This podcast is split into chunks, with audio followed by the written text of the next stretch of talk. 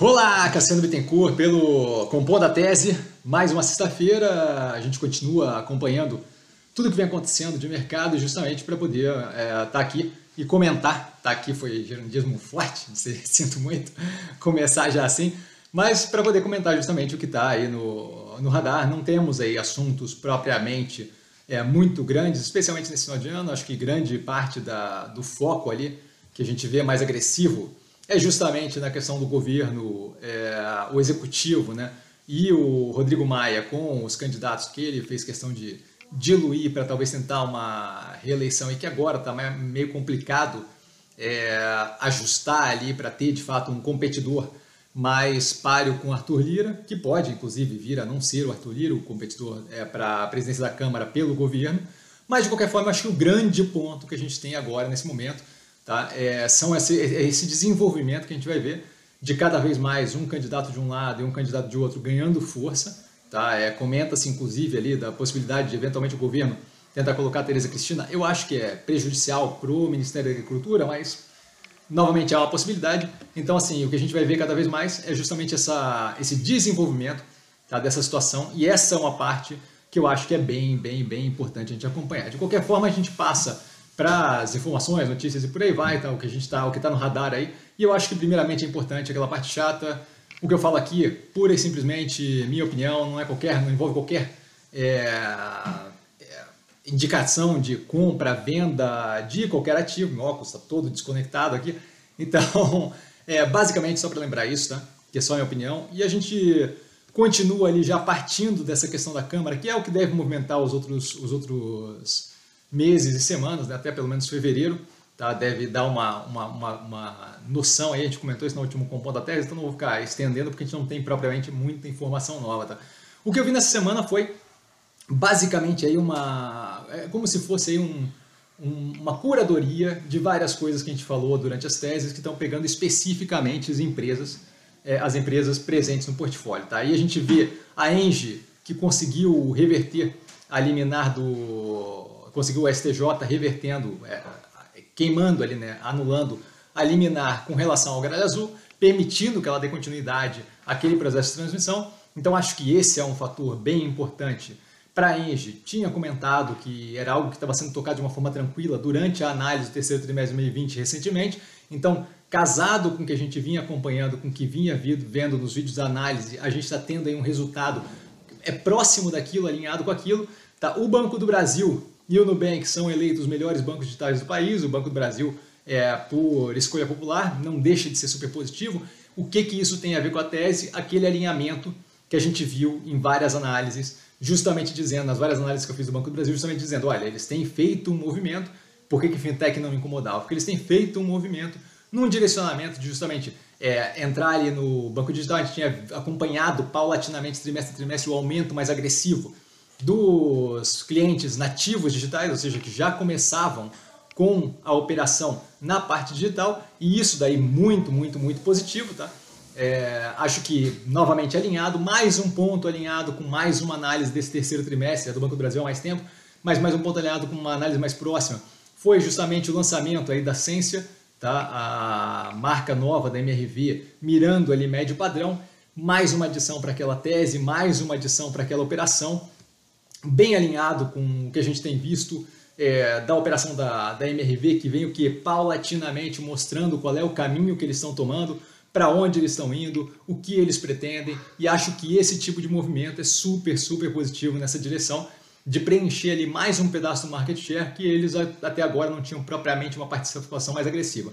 Para fechar essa curadoria de acompanhamentos de tese que vem vingando, a gente viu a Fleury comprando é, uma rede de clínicas de terapia de infusão, tá aí, quimioterapia e por aí vai, e outra de oftalmologia. Por que, que isso daí tá, tá, tá, tá casado ali com as análises que a gente fez, né? Porque, pô, Cassiano, você parar para pensar, a gente já viu eles fazendo compra há bastante tempo, então não tem nada de muito diferente nessa, nessa história. Para mim tem alguma coisa diferente, porque me passa a impressão, e aí a gente não tem informação suficiente ainda, mas me passa a impressão de que aquelas operações são bem periféricas operações de menor tamanho, operações compradas naquela ideia que a gente vem discutindo durante os vídeos da Fleury do que?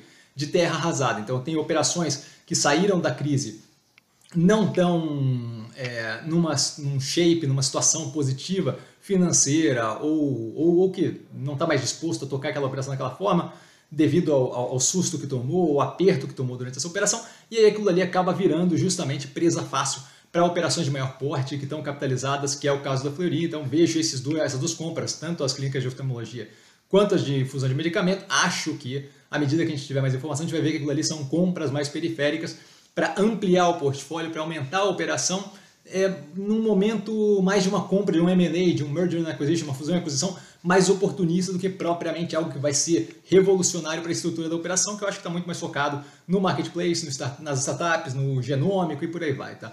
A França confirma grave surto de gripe aviária é, agora, essa semana. Isso daí vem acompanhado do Japão perdendo um pouco do controle daquele andamento todo de como está é, a, a, gripe aviária lá. A gente tem visto o quê? Focos e mais focos surgirem. Não acho que é preocupante nem nada, mas acho que é algo para a gente manter no radar ali, porque isso daí acaba afetando, especialmente nesse aumento que está tendo, nesse, nesse delta aí, nesse meio que descontrole que está tendo, a gente vê aquilo dali podendo, médio e longo prazo, afetar negativamente a oferta de proteína animal. Tá? O a Reddor, que eu comentei, tem interesse no ativo com a, o IPO que começou, a ação começou a ser negociada essa semana, tá? É, acho que todo mundo que não entrou com o lockup ficou bem decepcionado com o rateio, se não me engano foi de 3 e poucos por cento. Aquilo dali me fez com que nem interesse eu tivesse comentando no Instagram, nem interesse eu tenho em adicionar no portfólio, a menos que o preço caia consideravelmente abaixo do que foi dado, ou abaixo ou iguale ao preço do IPO, para eu poder de fato compor uma posição ali. Não tenho interesse é, em, em, em, manter aumentando a posição, dado a, que, a, essa subida inicial que ela teve. Tá? Então, essa é uma ação que, infelizmente, devido a um rateio muito baixo, muito, muito baixo, a gente não vai nem adicionar no portfólio, uma vez que é, deixa de ser relevante pela quantidade monetária muito pequena. Tá? É, um, dois, dois, últimos pontos, tá? Um deles mais é, vinculados aí com, de fato, tendência de setores, outros deles mais para diversão, tá? Um deles é o que? A Fiat liberou hoje que vai ter plano de assinatura para alugar carro da marca a partir de janeiro. A gente vem comentando isso há algum tempo, a gente já viu movimentos de Volkswagen, Toyota, BMW e por aí vai, todas elas de uma forma é mais específica de um lado, mais específica de outro, mas todas elas indo numa direção de justamente o que? A montadora não está mais. É, é, ela não tem condições de só fazer aquele trabalho de montadora, ela tem que buscar outras fontes é, de geração de caixa, de operação, e aí isso daí acaba ampliando para serviços o que entra em alocação, que é um dos motivos que eu sempre comento.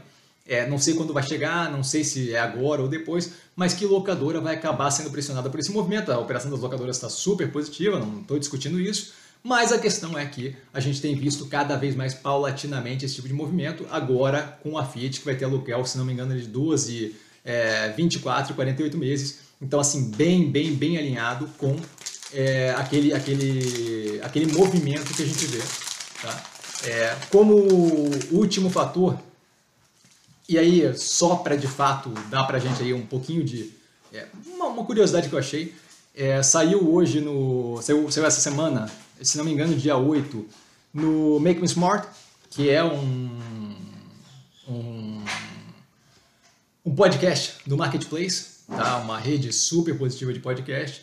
E nesse podcast, é, eles passam aí, tá, tá aqui no, na descrição, ele, eles pegam é, alguém que entende de fato do, da produção de remédio, da produção de vacina, e ele explica de uma forma lúdica, é em inglês, mas de uma forma lúdica, muito metafórica, com um robozinho, etc e tal, o como é o funcionamento de remédio, vacina e por aí vai. Tá? Então, esse movimento todo de compreensão de, de como funcionou primeiro os remédios, de como funcionou é, a primeira vacina e de como é agora a mRNA, que é a de messenger RNA, que é justamente a da Pfizer tá? e a da Moderna, é, eu acho que dá uma visão muito legal, amplia o conhecimento para uma área que para a gente não é a mais comum, pelo menos para mim não era.